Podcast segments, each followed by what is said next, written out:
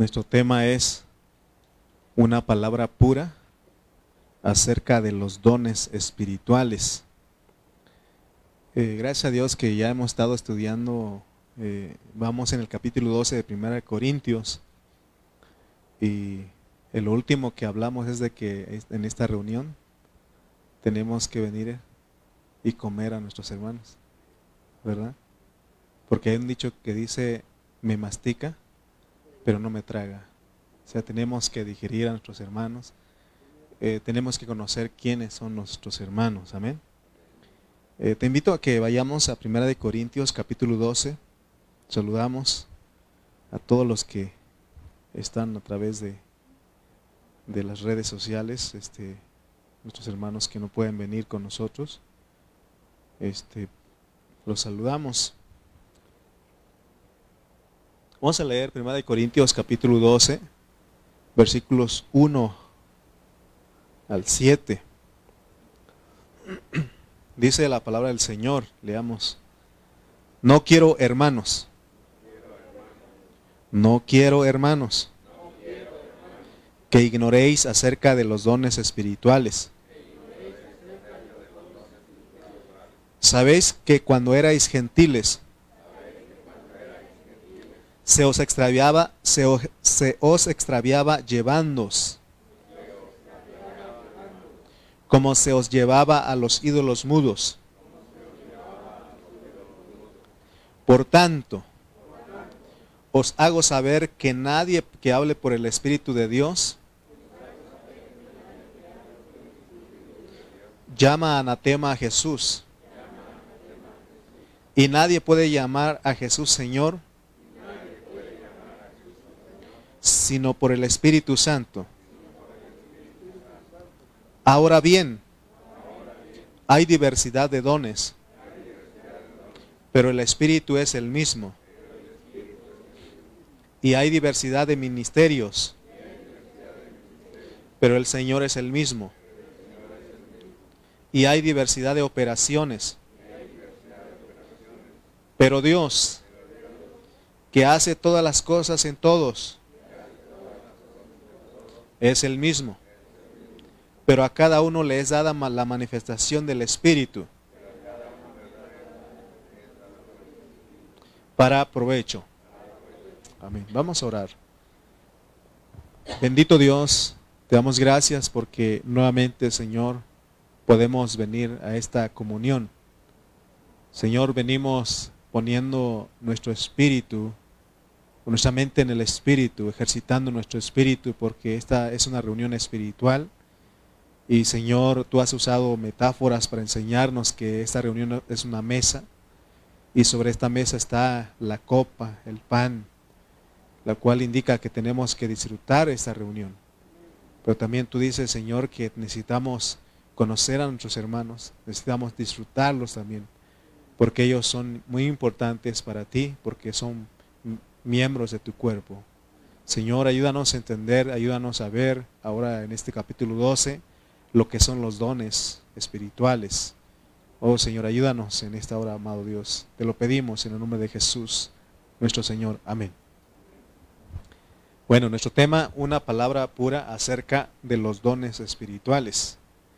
En este capítulo, Pablo nos va a enseñar que hay diversidad de dones, diferentes dones pero antes de entrar al capítulo 12 necesitamos eh, que, nos quede bien claro lo que es el capítulo 11.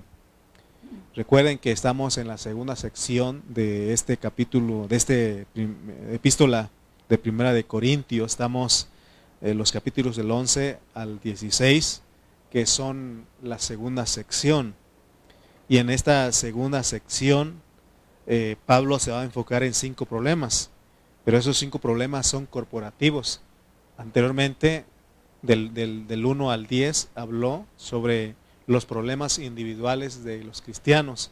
Y ahí vimos que el factor para resolver esos problemas es Cristo. Y ahora eh, para los problemas, los cinco problemas restantes, para los seis, primeros seis problemas eh, del 1 al 10 es el factor que es Cristo. Esa es la solución a todos esos problemas. Pero del capítulo 11 al 16, esos 16, perdón, esos seis capítulos, eh, hay un elemento y el elemento también es Cristo, pero ese problema es corporativo. Entonces, hermanos, eh, necesitamos eh, ver que en esta palabra o para los problemas corporativos de la vida de la iglesia necesitamos recibir revelación. Eh, porque de esa manera es que se, solucionan los problemas. Eh, ¿Se acuerdan que hemos aprendido que está la palabra que es logos? Así está la Biblia, está logos y está el rema. Y el rema es la palabra al instante. Entonces, eh, no, si nosotros solamente nos centramos en la letra, esas letras negras que están en la Biblia, lo único que vamos a entender son cosas superficiales y corremos el peligro de llegar a ser personas religiosas, porque hay gente que usa la Biblia para pelear, para contender, para discutir. Y la Biblia no es para eso. Es para que nosotros entendamos, recibamos revelación de lo que está escrito. Eh, aún el diablo, él este, usa la escritura, la Biblia, para pelear. Y los, las personas que eran religiosas en el tiempo del Señor Jesús también usaban la Biblia para este, pelear, para oponérsele al Señor. Entonces, nosotros tenemos que centrarnos en lo profundo de las letras que están ahí. Si nosotros logramos entender lo que Dios quiere a través de esas letras que están ahí, lo profundo que está ahí, entonces seremos personas que estamos agradando a Dios.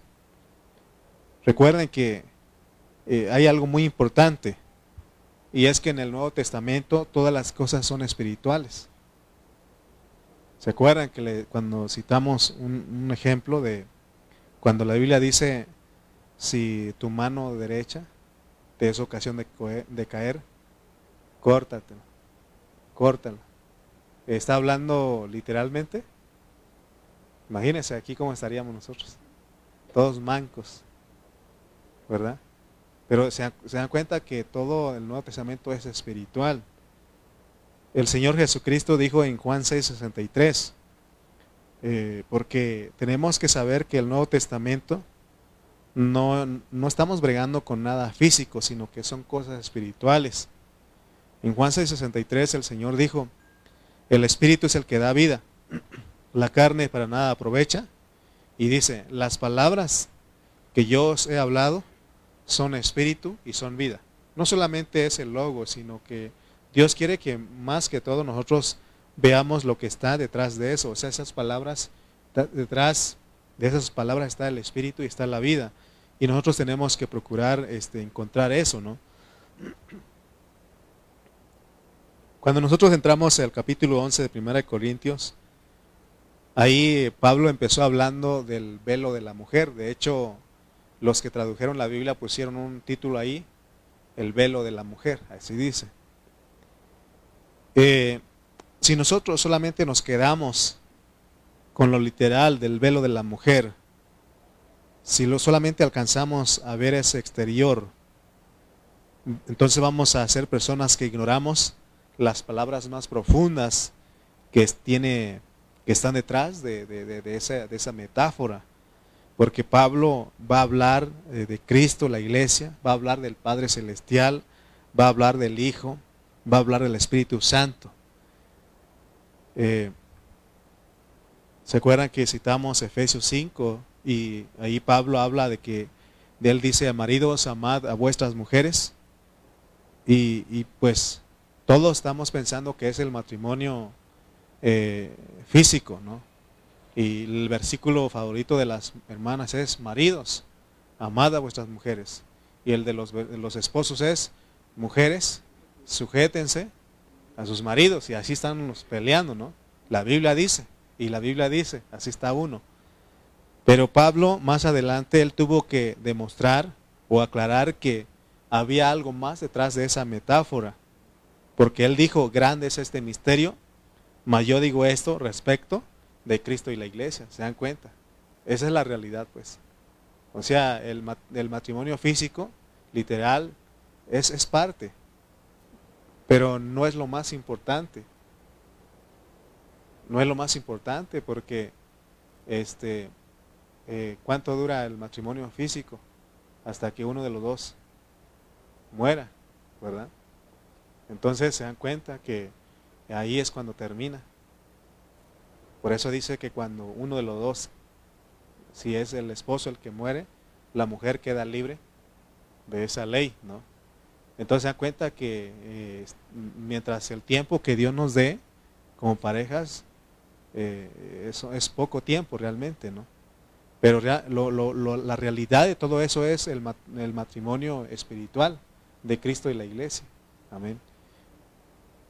Entonces, si no tenemos cuidado, nosotros podemos ser distraídos por el diablo, porque él siempre ha buscado distraer a los cristianos y siempre les, los ha inclinado a que ellos se ocupen en cosas exteriores. Y es con el propósito de que los hermanos no captemos la realidad de Dios. Por eso están ahí los grupos peleando. Todo asunto exterior Ahora, tenemos que aprender algo. No estamos menospreciando este, el matrimonio físico, porque todo asunto exterior trae una consecuencia o es, es producto de una consecuencia. Por ejemplo, si nosotros como matrimonios, como esposos, como esposas, entendemos la realidad, va a traer una consecuencia eso. Porque entonces el marido va a amar a su esposa y la mujer se va a sujetar a su marido. No es al revés. No es de que primero el esposo tiene que... Porque yo así lo entendía anteriormente. Que por eso ahí hacemos conferencias y decíamos, es que el marido tiene que amar a su esposa y yo le daba duro a los maridos y cuando tocaba dar a hablar de la mujer le daba duro también.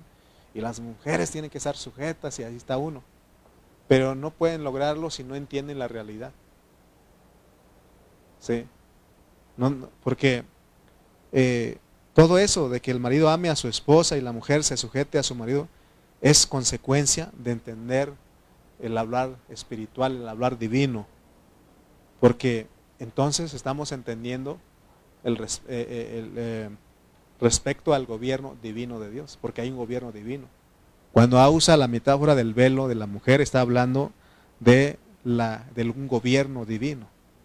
¿Sí? ¿Se dan cuenta que dijimos que eh, la primera cabeza es el Padre, y luego la, el Padre es la cabeza de Cristo, Cristo la cabeza del varón, y el varón cabeza de la mujer. Pero se dan cuenta que ahí nos metemos nosotros, no, se meten los hombres, se meten las mujeres, y la mujer como que queda, ¿no? Eh, un cero a la izquierda, pero no está hablando meramente de nosotros, sino que está hablando de el Padre, de Cristo, el Espíritu Santo, que es el varón que decíamos, y la iglesia, que es la mujer.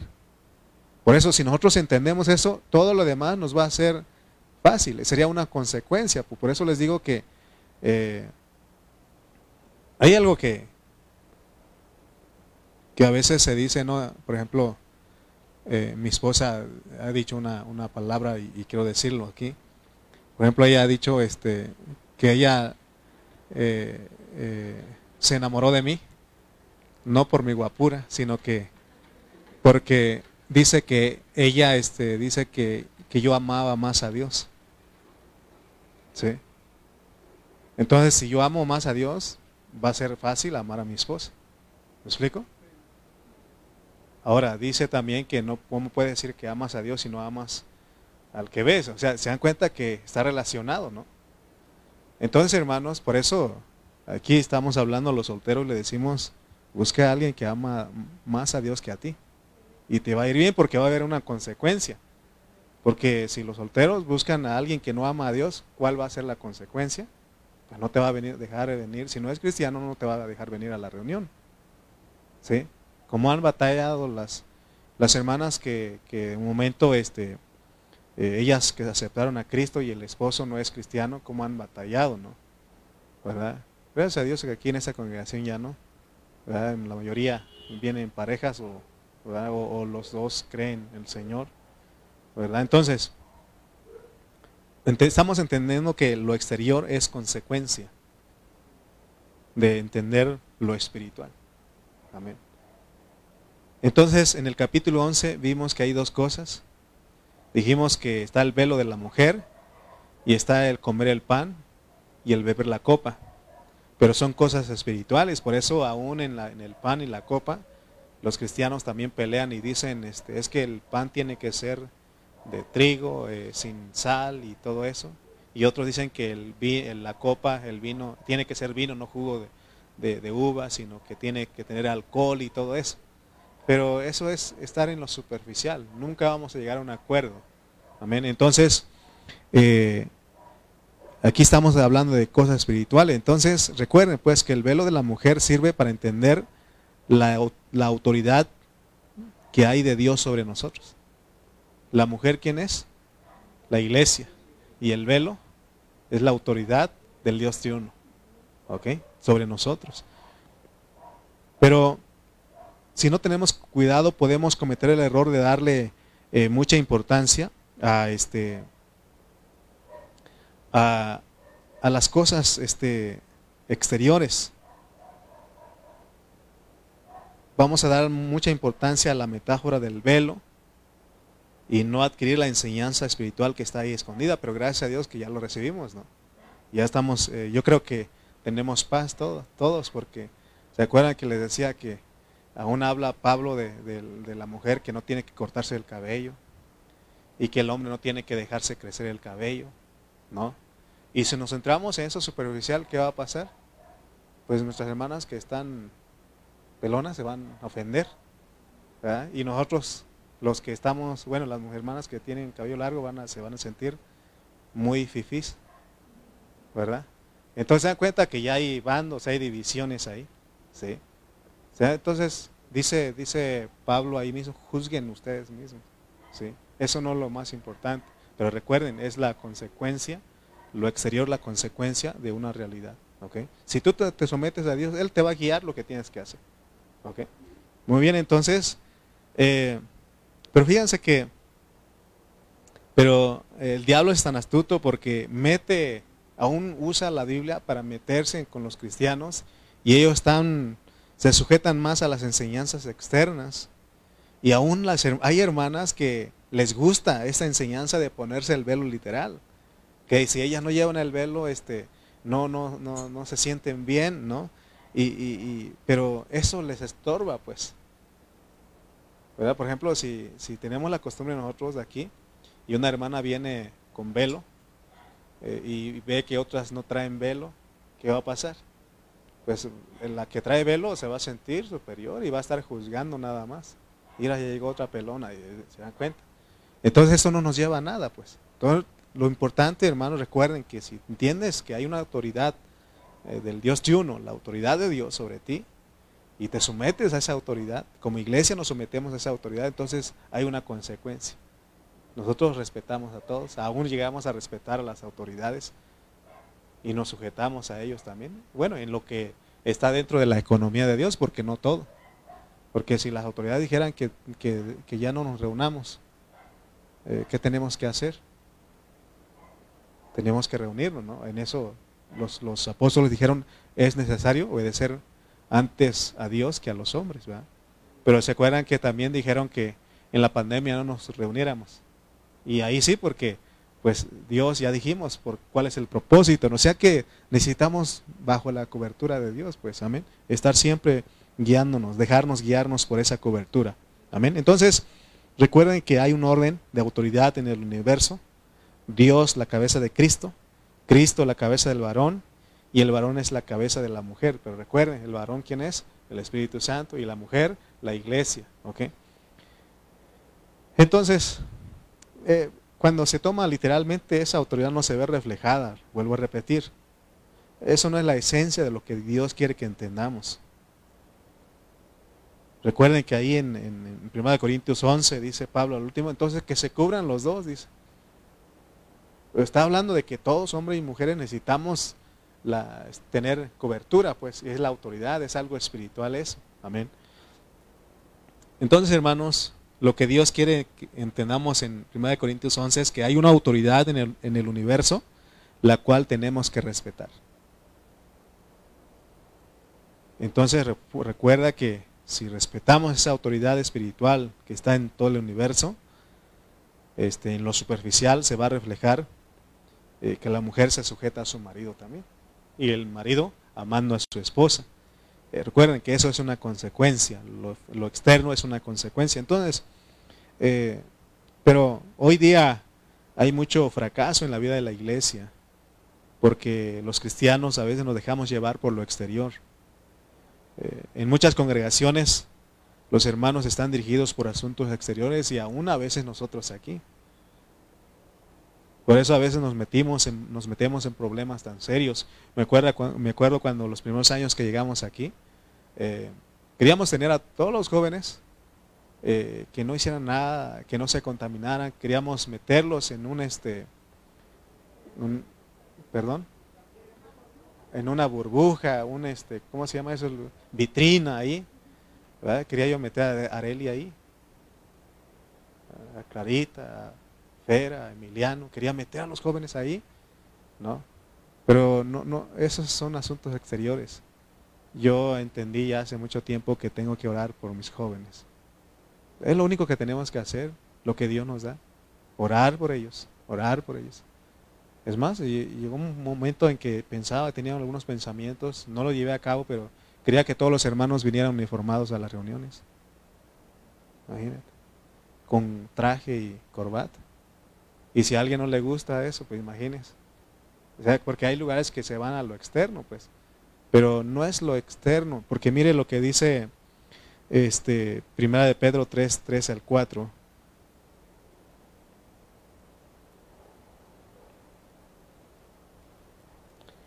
Dice Primera de Pedro 3, 3 al 4, vuestro atavío no sea el externo de peinados ostentosos, está hablando de las hermanas, de adornos de oro o de vestidos lujosos, sino el interno, el del corazón, en el incorruptible ornato de un espíritu afable y apacible, que es de grande estima delante de Dios. ¿Se dan cuenta que lo espiritual hace que haya una consecuencia en lo exterior?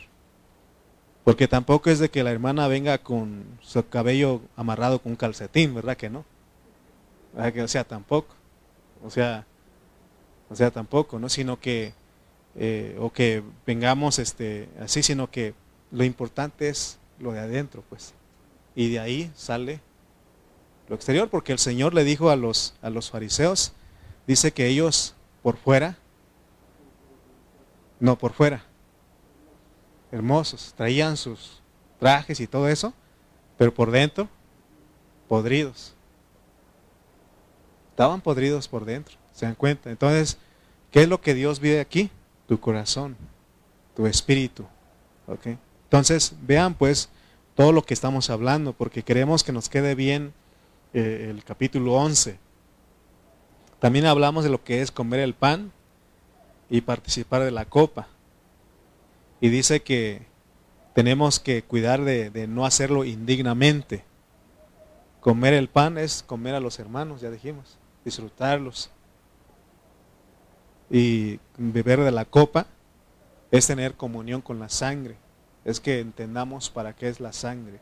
Amén. Entonces, todo lo explicamos en los mensajes anteriores, pero porque hay un este hay algo que Pablo no alabó a los corintios que ellos estaban reuniéndose indignamente. Entonces lo mismo, esta palabra es para nosotros en este tiempo que nosotros podemos movernos entre los hermanos indignamente. Y eso es debido a que no se ha discernido lo que es el cuerpo de Cristo. Por eso dice, examinaos los unos y los otros. Tenemos que discernir quiénes son nuestros hermanos. Por eso no podemos estar peleados con ellos. No podemos menospreciarlos. Porque si nosotros no discernimos, vamos a cometer los errores que cometieron los creyentes corintios. porque ellos no entendían que la iglesia era el cuerpo de Cristo. Se estaban metiendo en problemas. Por eso en el 1 Corintios 11, 17 él dice, 1 Corintios 11, 17 él dice, pero al anunciaros esto que sigue, no os alabo, porque no os congregáis para lo mejor, sino para lo peor. ¿Se dan cuenta? Ellos estaban reuniéndose para lo peor.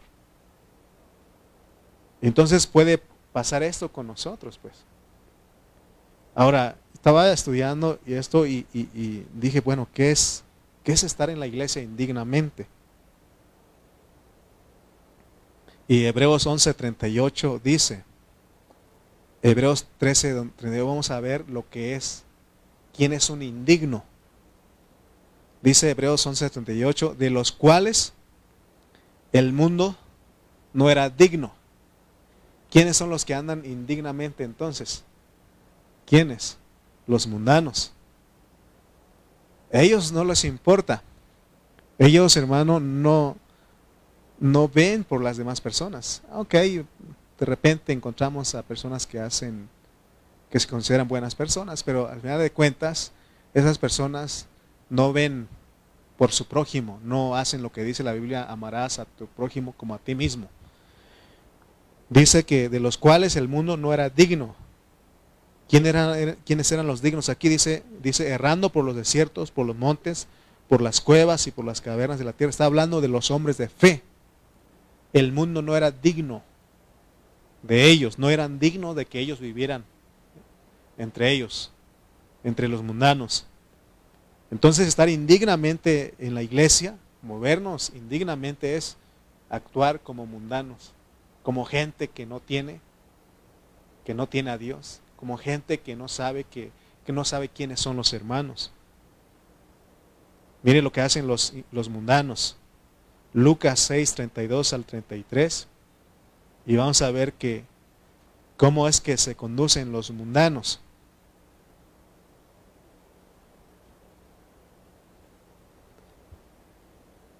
Dice, porque si amáis a, lo que, a los que os aman, ¿Qué mérito tenéis?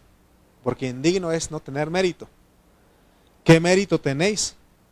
Porque también los pecadores aman a los que los aman. Si hacéis bien a los que os hacen bien, ¿qué mérito tenéis? Porque también los pecadores hacen lo mismo. Fíjense, hermanos, lo que es andar indignamente. Por eso a veces dijimos que hay preferencias, pues. Y es lo que estaba pasando con los corintios. Algunos decían, yo soy de Pablo, yo soy de Apolos, yo soy de Cefas y yo soy de Cristo. Porque aún podemos tomar a los que prediquen la Biblia y tener nuestro favorito. Y eso, hermano, es indigno, pues. Tienes, tenemos que amar a todos los hermanos, no solamente los de esta congregación, sino que en todos los lugares donde están los hermanos que invocan el nombre de nuestro Señor Jesucristo, tenemos que amarlos. No porque ellos no están con nosotros, no tenemos que amarlos. ¿Sí? Eh, porque, porque es fácil amar a los que nos lo vemos aquí, no estamos con ellos. Bueno, a veces es difícil también, pero tenemos que amarnos todos.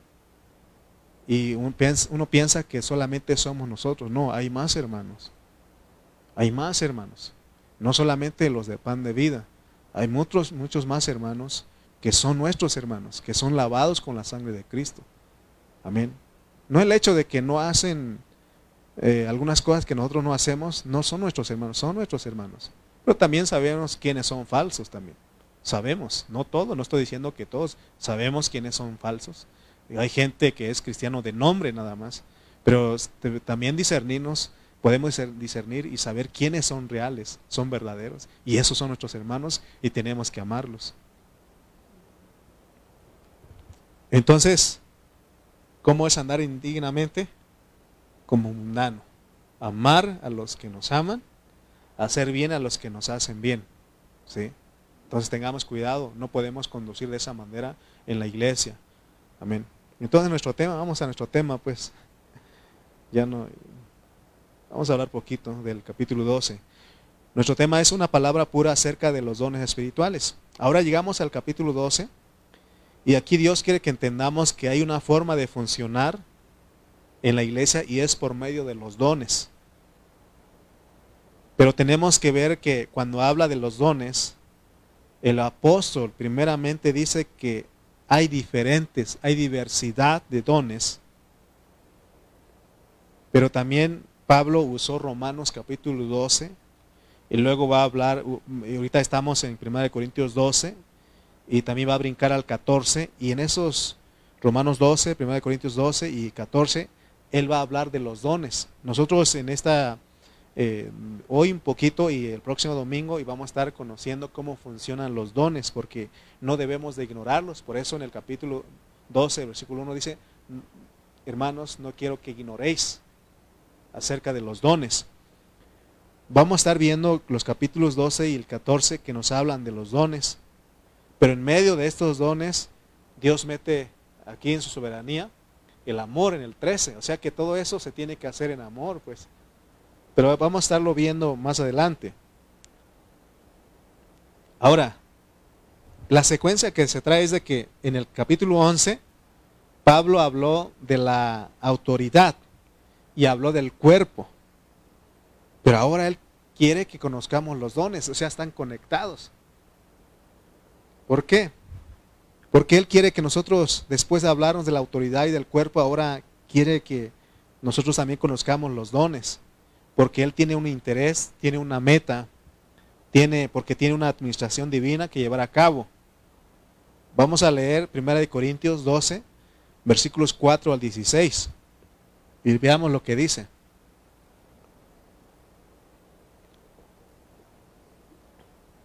Dice 1 Corintios 12, 4 al 6.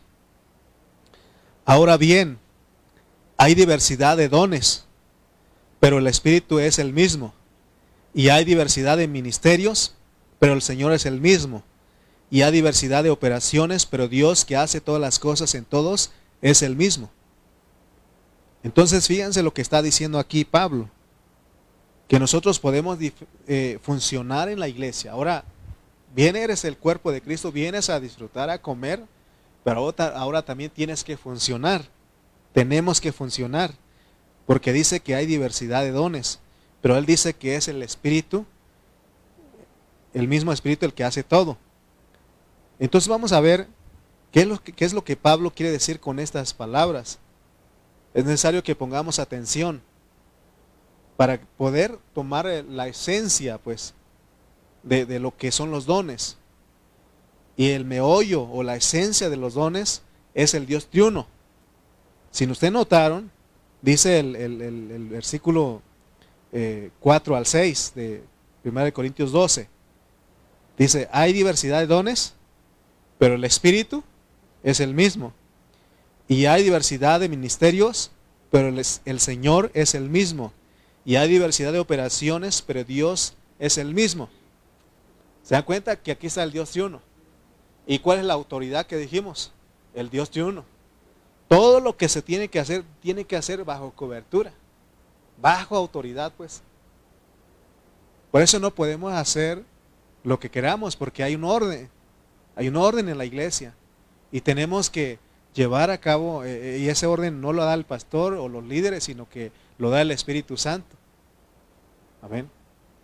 Por ejemplo, si alguien empieza a temblar y a, tirarse y a, aventar este, manotadas y todo eso, eh, eso no es si la persona, porque regularmente esas personas no se detienen, la gente lo tiene que agarrar porque, ¿verdad? Este, votan a los que agarran ahí.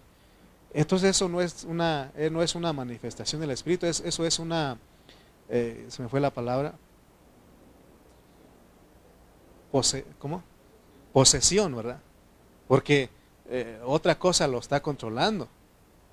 Pero cuando se habla, cuando es el Espíritu Santo, la persona se detiene y lo hace en orden. ¿Se acuerdan ustedes cuando el Espíritu Santo se derramó en Pentecostés? Y dice que todos empezaron a hablar en diferentes lenguas.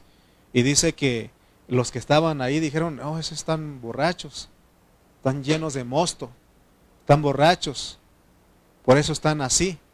¿Y qué dijo este el apóstol Pedro? Él estaba consciente, ¿sí o no? Se paró, dijo, hermanos, eh, es a la, a la, hora no sé qué y tanto, y esos no están borrachos como ustedes suponen. No, nosotros no estamos borrachos, sino que es lo que es lo que hace el Espíritu. Se dan cuenta que es todo bajo cobertura, pues. Por eso aquí no podemos, en la iglesia no podemos hacer lo que queramos, hay un orden. Hay un orden que tenemos que seguir y es, es el Espíritu Santo, pues. ¿Sí?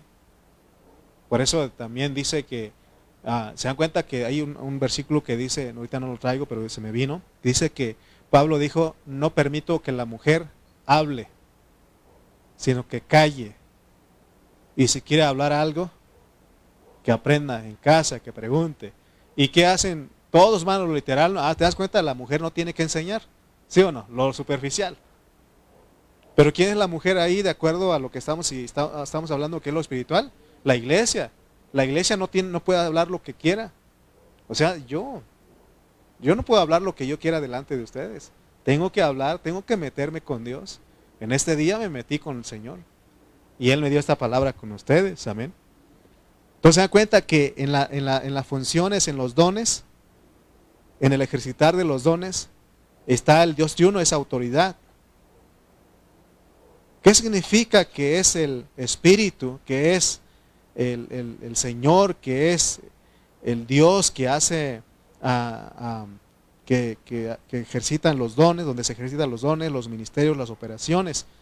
Significa que los dones del Señor se deben de mover de acuerdo a su economía.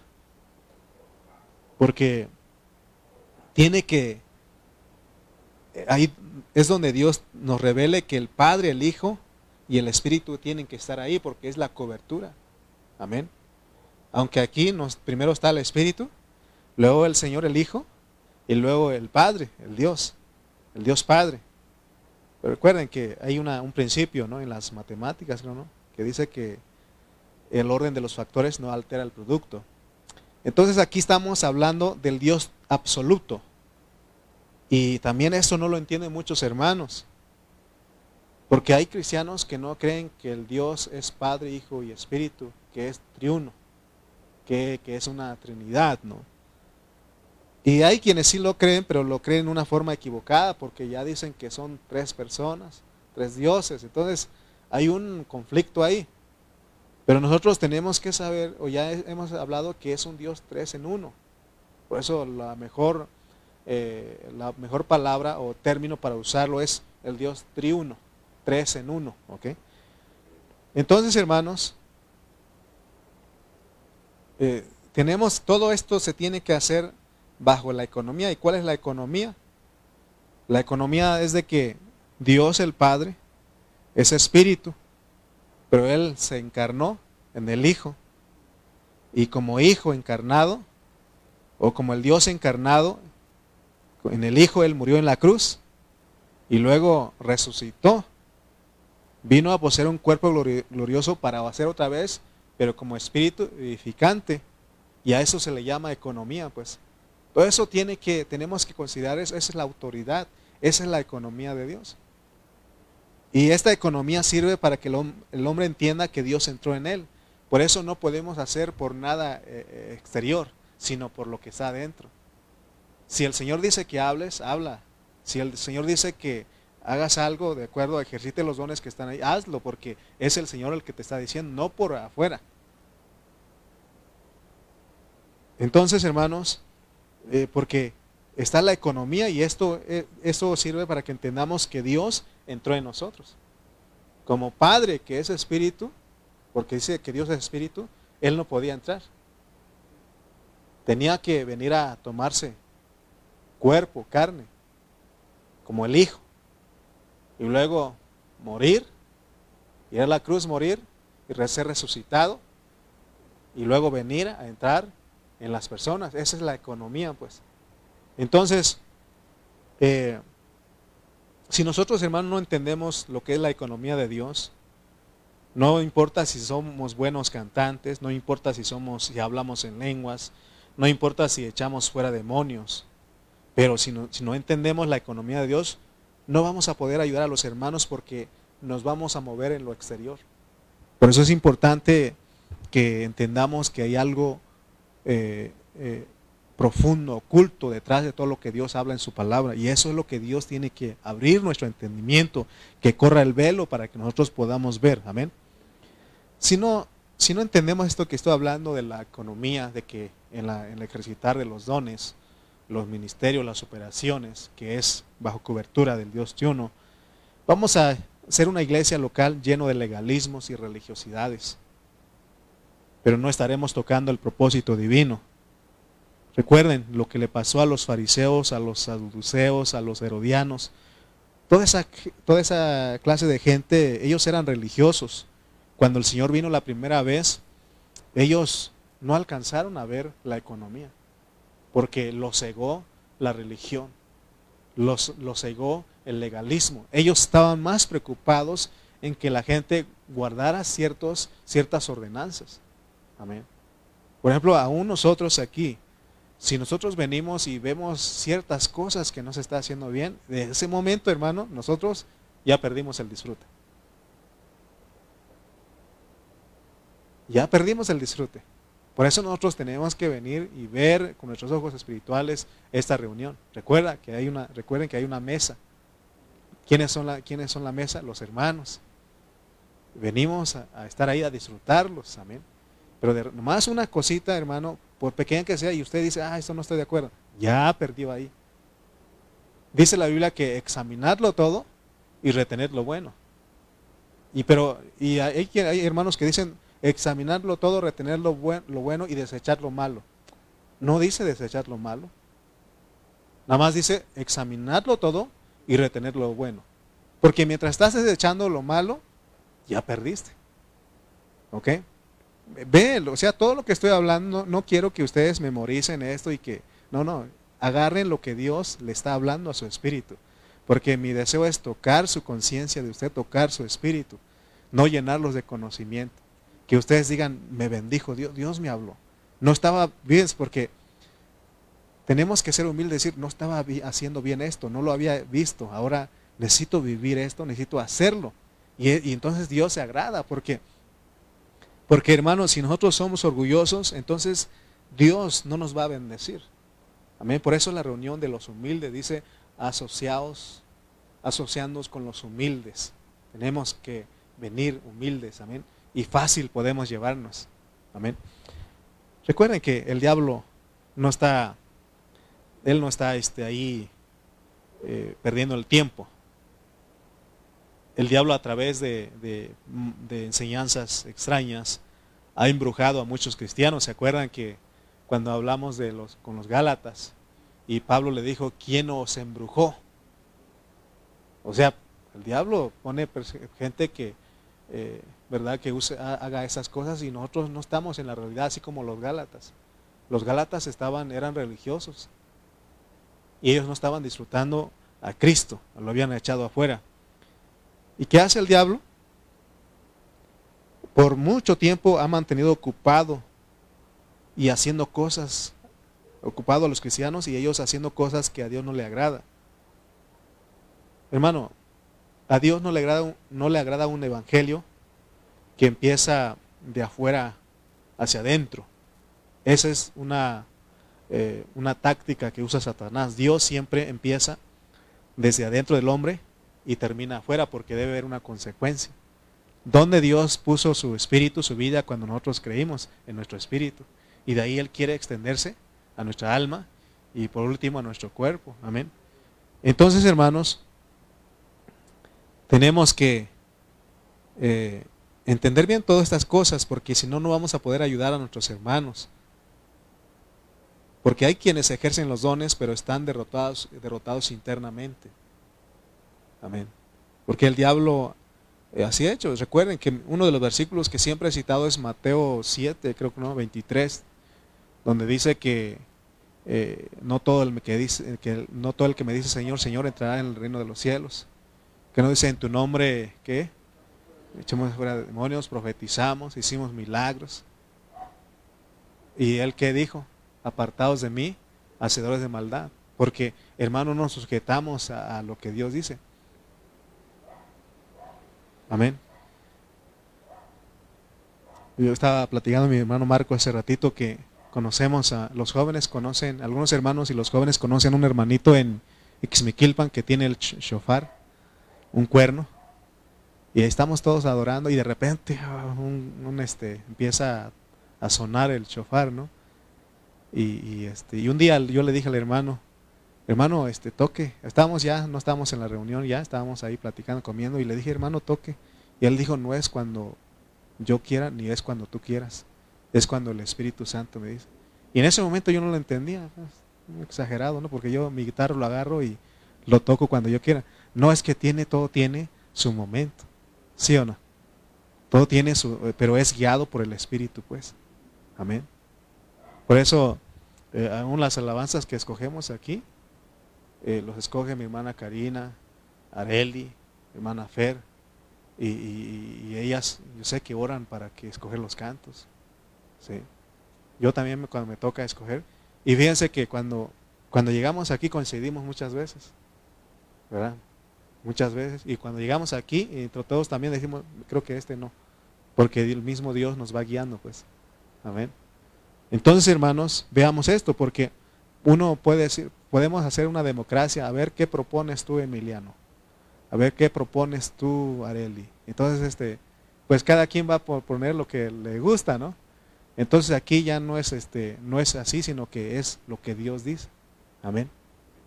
Muy bien, entonces, ah, si no entendemos estas cosas, hermanos, si nos enfocamos más en cosas exteriores, ¿qué va a pasar aquí en esta reunión, en esta congregación? Se va a producir gente religiosa y esa gente se va a morir siendo hacedores de maldad si solamente estamos ocupados en lo exterior. No estoy diciendo que se va a perder, porque la Biblia dice que todo el que cree en Cristo tiene salvación eterna, pero sí van a ser privados de obtener los galardones que Dios está ofreciendo a todo aquel cristiano que está ocupado en agradarle, en saber que Dios eh, empieza de adentro hacia afuera, adentro hacia afuera. Amén. Vamos a regresar a Primera de Corintios 12 del 1 al 3, perdón, 12, 1 al 3. Primera de Corintios capítulo 12, versículos 1 al 3. Hay dones. Aquí los dones no es don Rubén, don Aarón, don Marcos, don Juanito, no. Los dones aquí está hablando de cosas espirituales. ¿sí? Dice, no quiero hermanos que ignoréis acerca de los dones espirituales. Sabéis que cuando erais gentiles se os extraviaba llevándoos como se os lleva a los ídolos mudos. Por tanto, os hago saber que nadie que hable por el Espíritu de Dios llama anatema a Jesús, y nadie puede llamar a Jesús Señor sino por el Espíritu Santo. Entonces lo primero que dice Pablo es que no ignoremos los dones. Esos dones en realidad son funciones que Dios le regala al hombre. Es un regalo que Dios le da a los cristianos, a los creyentes. Y mire cómo se recibe. Vamos a ir a Romanos 12, 6. Romanos 12, 6 nos va a hablar también de los dones, pero son funciones que Dios le regala al hombre. Debemos de saber eso. Dice Romanos 12, 6, de manera que teniendo diferentes dones, se dan cuenta que no todos hacemos lo mismo, no todos funcionamos en lo mismo. Dice, de manera que teniendo diferentes dones, según la gracia que nos es dada, si el de profecía, úsese conforme a la medida de la fe. Entonces, recuerden que los dones son regalos. ¿Cuál fue el, regalo que Dios nos dio primeramente? La vida eterna y el Espíritu Santo. ¿Se acuerdan que hablamos eso? Y eso todo lo tenemos. Ahí sí, eso sí, todo lo tenemos. Pero aquí está hablando ahora de las funciones que tenemos que desarrollar en la vida de la iglesia. Entonces Dios nos regala dones y es por su gracia, dice, porque dice según la gracia que nos es dada. Entonces nosotros venimos a ser hombres dones, hombres y mujeres dones, porque Efesios dice que eh, los hombres vienen a ser, Efesios 4 dice que los hombres vienen a ser dones. Entonces, cuando hablamos de los dones, lo primero que debemos saber es que son diferentes dones y que esos dones se reciben según la gracia. Amén. Mire lo que dice el 6, luego otra vez dice, de manera que teniendo diferentes dones, según la gracia que nos es dada, si el de profecía, úsese conforme a la medida de la fe. Entonces aquí está hablando del primer don. El primer don aquí en, en, este Romanos 6 y también en Corintios es el don de la profecía. Pero este don de profecía se recibe por gracia. Ahora, ¿por qué dice que se recibe por gracia? Porque podemos nosotros pensar que es porque estudiamos o porque nos graduamos en algún instituto bíblico, que es que somos, que podemos profetizar o que somos profetas. Porque hoy, hoy está lleno de, títulos. Los hermanos se hacen llamar apóstoles, los hermanos se autodenominan ahora eh, los hombres regularmente son apóstoles, ¿no? El apóstol fulano, el apóstol mengano, ahí se ve en las redes sociales, ¿no? Y ahora las mujeres que también se están levantando, ahora no son apóstolas, sino que son profetas. Fíjense cómo está, ahora ellos están adjudicando algo que Dios no dijo. Amén. Aún yo, yo funciono como pastor. ¿Ok? Porque si me la creo mucho de pastor y cuando me dice vamos a comer unos tacos al pastor, eso me va a ofender a mí. ¿Sí? Entonces entendamos esto, hermano, que no es, eh, son funciones, son regalos y es según la gracia. No es que yo estudié, eh, aunque hace poquito en Chimalpa, ahí en la reunión, alguien me preguntó, oye hermano, ¿y usted estudió en este instituto? Eh, ¿O dónde estudió usted? ¿O en qué instituto usted este, se recibió de pastor. Yo no, para no entrar en contienda, le dije en el SO. No, S, ¿cómo dije? OS, SOS. ¿ah? Siempre oración, siempre le dije. Es que a la, a la, gente, hay gente que le gusta eso. Si dices que no estudiaste nada, también te dicen, uy, entonces no sabes enseñar, ¿no? Creo que le gustó como le enseñé porque dijo, hermano, ¿en qué? ¿En dónde estudió usted? Bueno, pero recuerden que el don de la profecía se recibe por gracia. No es algo que se desarrolla en algún instituto bíblico o porque alguien estudia. Mire lo que dice 1 Corintios 12, 7. Esto es para un, para un propósito. Estos dones. Dice el 7, pero a cada uno le es dada la manifestación del Espíritu para provecho. Se dan cuenta que no eres tú el que lo hace, sino que es Dios. Es una manifestación del Espíritu, pero para provecho. Por eso más adelante va a decir, mejor procuren los dones mejores. Porque hay dones que sí aprovecha a los demás y hay dones que solamente aprovecha, le aprovecha a la persona que lo está haciendo.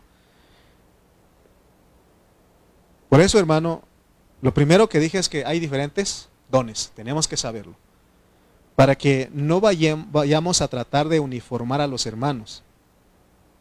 De que si yo hago esto, todos tienen que hacerlo. No, todos tenemos diferentes dones. Porque aquí específicamente se nos va a estar hablando más adelantito de que dice no todos son ojo, no todos son pie, no todos son mano, porque si todos fueran este ojo, ¿dónde estaría la boca? ¿Se dan cuenta? En una iglesia debe haber diferentes dones, pero es para provecho. Pero no es tuyo, Dios te lo da. No es algo que nosotros eh, nos preparamos, sino que es Dios el que lo da, según la gracia. Amén. Dicho en otras palabras, no se debe imponer cierto don. Por ejemplo, eh, hay eh, en cierto momento los hermanos dicen es que si no tienes, hablas en lenguas, no eres lleno o no fuiste bautizado del Espíritu Santo. No. Entonces, este, y, el que nunca, no, tiene ese don, pues se va a sentir menos. No, hermano, tenemos que entender bien cómo es que Dios, para qué nos dio y saber que a cada uno Dios nos da diferentes dones. Amén. No el que es profeta, el que, el que profetiza es más que el que habla en lenguas, o el que habla en lengua es más que el que hace sanidad, hace, tiene dones de sanidades. No, este, ¿se acuerdan que Una vez yo aprendí de alguien y dijo, es que cuando vas a orar por alguien sientes un este que, que como un hormigueo, un, este sientes que se, se te entume el, brazo y, y, entonces cuando tienes que orar, ¿no? Y las veces que he sentido es cuando eh, me estoy, me está subiendo la presión, me va a dar un ataque. ¿Verdad? Porque a veces, yo a veces estoy, siento un calorcito y ahorita no, no, no. Hermano, si tienes eso, ni tú ni te esfuerzas, es Dios el que lo hace. Porque acuérdate que Dios es el que lo da, pues. Sí, una vez estoy yo ahí y, no nos va a pasar como el hermano, pues, que oró por un enfermito y a la hora se le murió. Entonces, tengamos, ¿verdad? Porque a veces me dicen, este, una vez, no me acuerdo por quién fui a orar y, se nos murió. Y ya los hermanos, no, estoy bien, eh, estoy bien, estoy sano. Entonces necesitamos, porque a veces podemos ir a los extremos, pues. Amén. Entonces lo que quiere decir el versículo 7, dice que a cada uno les ha dado la manifestación del Espíritu para provecho. Es que hay hermanos que Dios les da un don diferente y a otros les da otro don, don diferente. En la vida de la iglesia no todos hacemos la misma función. Por eso el Romano 12.6, leamos otra vez, dice, de manera que, teniendo diferentes dones, o sea que la iglesia, en la iglesia hay diferentes dones, los hermanos tienen diferentes dones. Según la gracia que nos es dada, que nos es dada, si el de profecía, úsese conforme a la medida de la fe. Entonces, aún el don de la profecía, muchos hermanos lo han descuidado, porque no lo entienden. Hermano, en la Biblia la palabra profetizar tiene varios significados, pero específicamente en el Nuevo Testamento eh, el significado más importante para profetizar es predicar la palabra, es hablar de parte de Dios. Eso es profetizar. Pero eso no quita que también se puede predecir algo. No, también, o sea, pero eso es lo secundario. porque, ¿Se acuerdan que dice Pablo? Vamos a llegar en ese versículo que él dice, prefiero que todos profeticen. No está diciendo que vas a decir algo a futuro, sino que hable la palabra. Eso lo podemos hacer todos. Pero dice, también él dice, úsese conforme a la medida de la fe. Se tiene que hacer el don de la profecía, se tiene que ejercitar o ejercer o hacerlo conforme a la medida de la, de la fe. Pero muchos hermanos no lo, no lo hacen o no usan esta, esta ese don, este don conforme a la fe, sino que lo usan conforme a su emoción. En mi caso, en algunas congregaciones he observado que de repente los hermanos se levantan a profetizar y, dicen que empiezan a decir sus cosas, ¿no? Y dicen, eh, es que el Señor lo dice.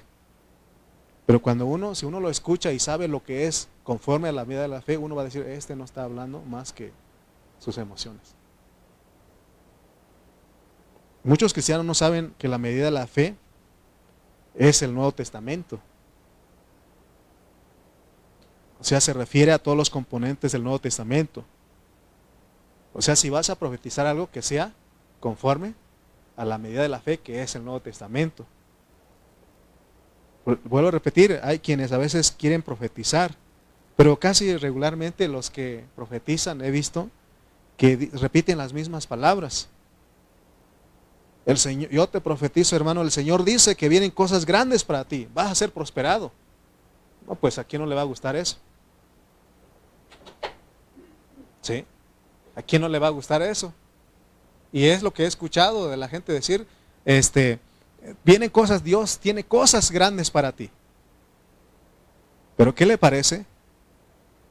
Eh, que encontré en la Biblia dos profetas que, que profetizaron lo contrario.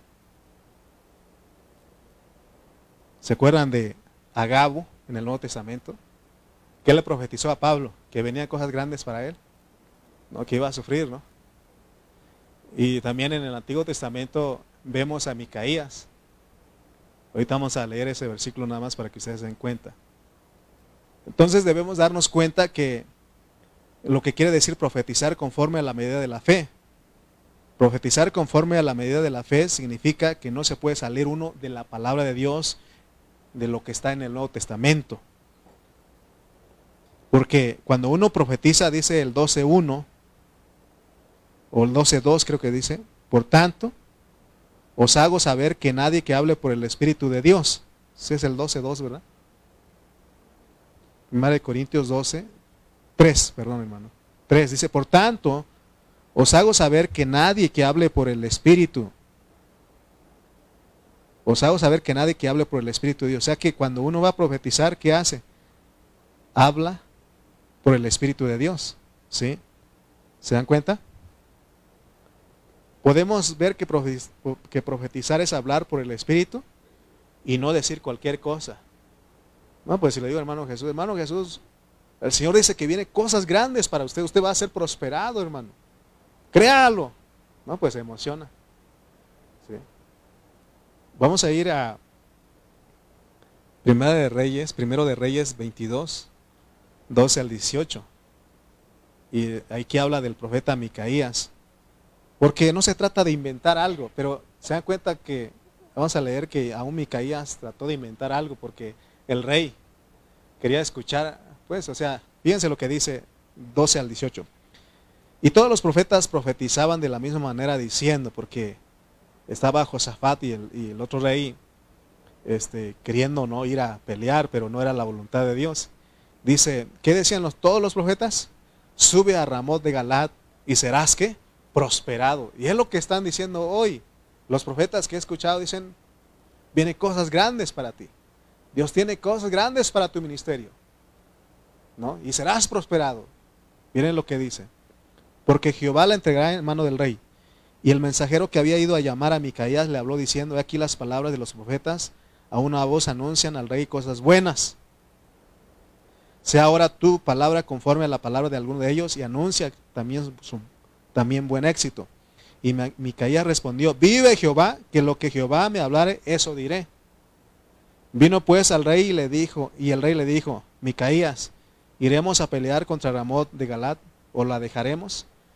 Él respondió, porque cuando alguien quiere ser engañado, pues Dios también dice, pues le dice al profeta, pues dile pues lo que quiere escuchar. Dice, y él, él respondió, sube y serás prosperado. Y Jehová la entregará en mano del rey. Y el rey le dijo, ¿hasta cuántas veces he de exigirte que no me digas sino la verdad en el nombre de Jehová? Entonces él dijo, entonces va a ir, pues, ya no va a profetizar la prosperidad, ni cosa buena, sino dice, yo vi a todo Israel esparcido por los montes, como ovejas que no tienen pastor, y Jehová dijo, estos no tienen Señor, vuélvase cada uno a su casa en paz. Y el rey de Israel dijo a Josafat, ¿no te lo había dicho? Yo he dicho, ninguna cosa buena profetizará él acerca de mí, sino solamente el mal. ¿Se dan cuenta que lo que hacen, lo que, algunos abusan de este don de la profecía? Y no debe de ser eso. Amén. Hoy en las redes sociales se ve a un profeta decir, también, el Señor me dijo que aquí, bueno, aquí no hay 500 hermanos, pero imagínense, si viniera aquí le diría, aquí hay 20 hermanos que Dios me dijo que tienen que dar mil pesos cada uno. Y el Señor lo dijo. Y hay lugares que los hermanos sí creen y se los dan.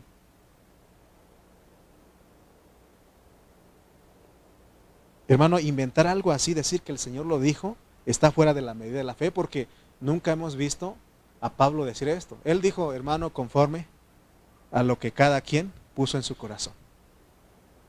¿Sí?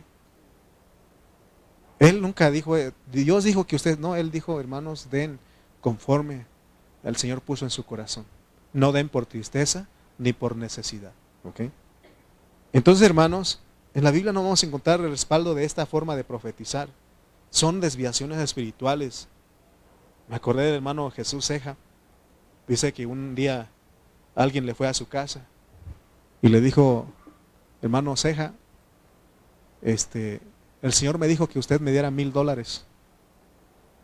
Y el hermano dijo, espérate, pero no me ha dicho nada a mí. ¿Verdad? Porque tiene que también Dios decir, o sea, si es el Espíritu, Él te va a decir, pues amén. Versículo 3, o regresemos a 1 Corintios 12, 3. Por tanto, os hago saber que nadie que hable por el Espíritu de Dios, se dan cuenta que es el Espíritu el que habla. El don de la profecía es para hablar por Dios. Es Dios hablando a través de nosotros. Por eso debemos de tener mucho cuidado de usar los dones. Porque si no vamos a estar, hermano, desviándonos del propósito. Y si es lo que queremos también, se hagan cuenta lo que hizo Micaías. Dice él, lo que Jehová ponga, eso hablaré. ¿Y qué habló cuando llegó primeramente? Pues lo que estaban hablando los demás, porque es lo que quería escuchar el profeta. Pero luego dice, ¿hasta cuándo tengo que decir que me hables solamente, solamente que la verdad? Y ya le dijo la verdad, ¿no? Amén. Porque decir, eh, vas a ser prosperado, viene cosas buenas para ti, pues cualquiera lo puede decir. Entonces, hermanos, todo lo que nosotros profeticemos debe basarse en el Señor Jesucristo y en el Espíritu del Señor y conforme a la medida de la fe. No podemos decir cualquier tontería. Hermano, este, solamente para decirlo rápido, porque hay, hay iglesias, hay este, eh, extremos. Por ejemplo, está la iglesia, las iglesias de que tienen la doctrina o le llaman históricas o fundamentales. Ellos tienen una forma de ver los dones y también está el otro movimiento, el otro extremo que es el movimiento carismático pentecostal o neopentecostalismo. Ellos tienen otra manera de ver los dones. Entonces debemos saber que todos los extremos son dañinos para la iglesia, para la vida de la iglesia. Todo extremo nos lleva a herejías. Entonces nosotros, hermanos, tenemos que ser los que están centrados, tenemos que orar al Señor. Por ejemplo, los, los cristianos fundamentales en las cuales están las iglesias este, bautistas, presbiterianos, metodistas, episcopales, todos ellos se llaman fundamentales porque ellos creen que las, los dones ya, ya cesaron. Por eso ellos no vean, por ejemplo, la iglesia, los hermanos de la iglesia bautista, usted no va a encontrar de mucho fuego, de mucho grito. De hecho, no hay lenguas, todo es serio, silencio ahí. Por el otro lado, los pentecostales abusaron de los dones porque ahí está el, grito, el, bautismo del Espíritu Santo, el, grito, la, todas esas cosas, ¿no? Dice el pastor Cayetano, una vez me decía que él le tocó ver esto, ¿no? Que, que los pentecostales le decían a los bautistas, al ver su forma de adorar, de estudiar, le decían, parecen muertos ustedes, les hace falta fuego.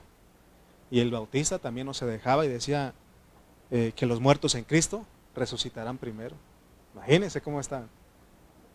Y me gustó un pastor que es de, aquí, él es de aquí de Mies y él dice que yo, él es un bautista pentecostal. Así dice cuando vamos en las reuniones de los pastores, él dice eh, que él es un bautista pentecostal, el pastor Francisco. Y, o sea, y, ¿se acuerdan ustedes que hermano Carrillo también ha dicho que el mejor cristiano es el bautista pentecostal? Porque el bautista se mete a estudiar y el pentecostal no, pero ¿qué tal la emoción? Entonces, no tampoco tenemos que ir a los extremos, pues, centro. ¿Ok? Entonces, hermanos, eh, el problema de los grupos que son extremistas es que, por ejemplo, dijimos que los fundamentalistas ya no creen en que hay dones y los carismáticos dicen no, sí hay, ¿cómo de que no? Y abusan de los dones, pues, por eso, sobre todo los carismáticos pentecostales son los que dicen yo declaro, yo decreto y, y viene cosas buenas para ti y serás prosperado. Siempre cosas positivas, ¿sí o no? Entonces, hermanos, debemos encontrar el centro de toda la verdad para poder enseñar correctamente. No podemos eliminar los dones espirituales, por eso dice Pablo, no ignoréis. No. Si eh, de repente Dios usa a alguien en funcionar algún don aquí, que no nos no, no sea extraño eso para nosotros. Si un día Dios agarra a alguien y habla en lenguas, eh, que no nos extrañe eso, debe haber en la iglesia. Pero recuerden que todo tiene su orden. ¿sí? Que por lo menos si se habla, que haya una interpretación. Porque todo es para edificación, es para provecho, pues. ¿ok? Entonces, Pablo, él no quitó los dones. Él no quitó eh, los dones de, los de milagros, de sanidades, las operaciones que hace el mismo Dios, dice, Él no lo quitó. Pero si no tenemos cuidado, podemos, hermano, estar en las cosas que no son la meta de Dios. Porque la meta de Dios a través de estos dones, de estas funciones, es que encontremos su propósito. Que encontremos para qué. Si alguien va, bueno, por ejemplo, la de profecía, lo hago yo, lo hacen ustedes también cuando hablan la palabra. ¿Y cuál es el propósito? ¿Es para impresionar que uno sabe mucho? No, es para edificar. Es para ayudar a los hermanos a entender. Si alguien tiene el don de lenguas, que lo haga para edificar. Amén. Porque si yo les digo a ustedes, Cristo Jesús ni quién, ¿qué dije? A ver. No fue dedicación para usted, pero para mí sí. ¿Sí o no? Pero les hablé en mi, lengua materna, pues, para que no se... ¿sí? Pero no fue edificación para los que no entienden. Pero para el que sí entiende, si está alguno de ahí de, de ahí de donde yo soy, me entendió. ¿Verdad? Bueno, pónganse de pie, pues. Pero recuerden que no es para estar tristes, pues. Porque creo que les hablé y se pusieron tristes ustedes.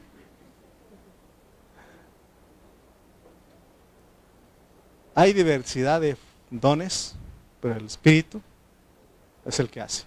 Tenemos que hacer todo bajo cobertura. Vamos a orar. Bendito Padre Celestial, te damos gracias en esta hora, amado Dios, porque tú nos has ayudado, Señor. Tú nos has bendecido, Señor, en esta hora, Señor, con tu palabra. Ayúdanos, Señor, a no caer en los extremos, sino que seamos gente centrada en lo que tú quieres que te descubramos el propósito de cada una de estas funciones, de las funciones de los dones que has regalado a la iglesia. Oh Señor, queremos hacerlo bajo cobertura. Ayúdanos, Padre Santo, y gracias porque tú eres bueno. Gracias, Señor, porque siempre nos hablas. En el nombre de Cristo Jesús. Amén. Bueno, para aclarar que les hablé en triqui, no sé que vayan, no sé qué hablo. Búsquenlo, ahí está.